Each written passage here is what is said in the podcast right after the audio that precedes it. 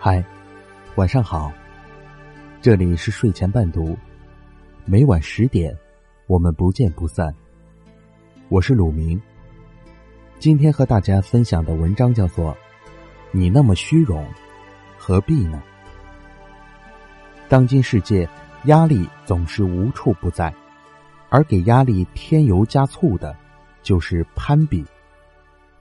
上学的时候比成绩。比和老师的关系，年龄大点儿工作了，就比恋人，比工资；男的比女友有多漂亮、贤惠、听自己的话；女的比男友给自己买多少东西、挣多少钱；结婚了就更严重，除了比收入、比老公，还加上了比孩子，孩子学习成绩、孩子懂事程度，甚至和丈母娘的关系。都要比。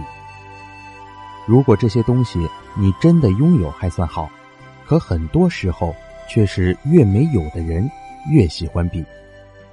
例如，很多人本来没有那么多钱买奢侈品，本来没有去过很多地方旅游，本来没有认识那么多的达官显贵、大牌明星，可为了能在朋友间撑面子，用自己好几个月的工资买一个爱马仕的背包。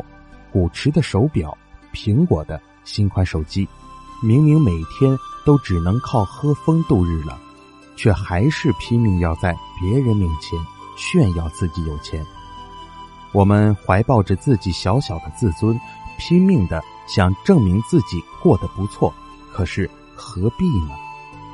一个同学曾经是班里的尖子生，学习非常好，可是高中那年家里出事。导致他高考失利，进了一所专科。曾经还算宽裕的家庭也一贫如洗。大学毕业，因为学校和专业，他没有找到一个好工作，到处打工，生活窘迫。可是即使如此，他还是在我们面前想尽办法表现很有钱，维护自己的自尊，而大家也都很体谅他，尽量配合。有一次，他的父亲忽然生了很严重的病，他每天奔波在医院和打工的地方，绞尽脑汁想着如何赚钱，还和许多亲戚朋友借钱，欠了很多债。朋友聚会，大家为了体谅这个朋友的难处，本来不打算让他出钱，可考虑到他的自尊，于是转为选择了比较便宜的餐馆。可是等到这个朋友来时，他穿着一身高档西服，一进门就粗着嗓子喊：“怎么选这么个穷酸地方？”甚至在点餐时也是一副我很有钱，捡贵的点的样子。他的举动让在座的所有人惊讶。本来大家是打算，若是可以，想给他点钱救急，因为都是很熟的朋友，都很担心他的压力太大。可是他的态度。让大家心里都很不舒服。虽然知道他自尊心强、爱攀比，可是这个时候都要追求那种看不见的虚荣，反倒让打算帮他忙的我们显得很多事。最后，本来打算帮忙的众人都放弃了念头。很多与现实不符的虚荣，不仅会让自己显得浮躁，受尽死要面子活受罪的苦，甚至。会被人认为不踏实、坦荡，更是容易失去别人的信任。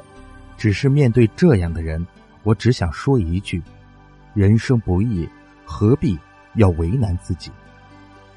如果这种虚荣只是影响自己还好，可很多的年轻人因为自己没有经济条件，常常把自己的自尊心建立在父母以及另一半的贫穷上。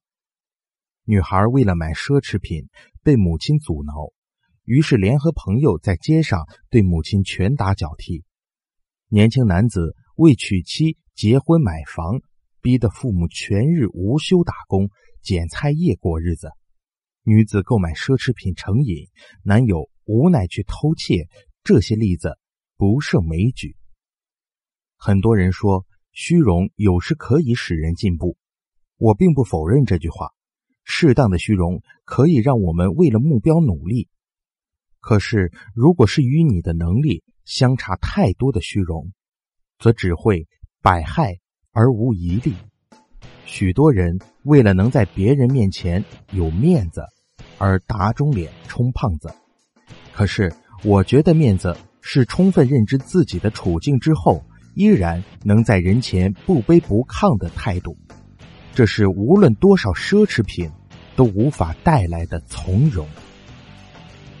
好了，听众朋友们，今天的故事就为您讲到这儿。我是鲁明，明天同一时间再见。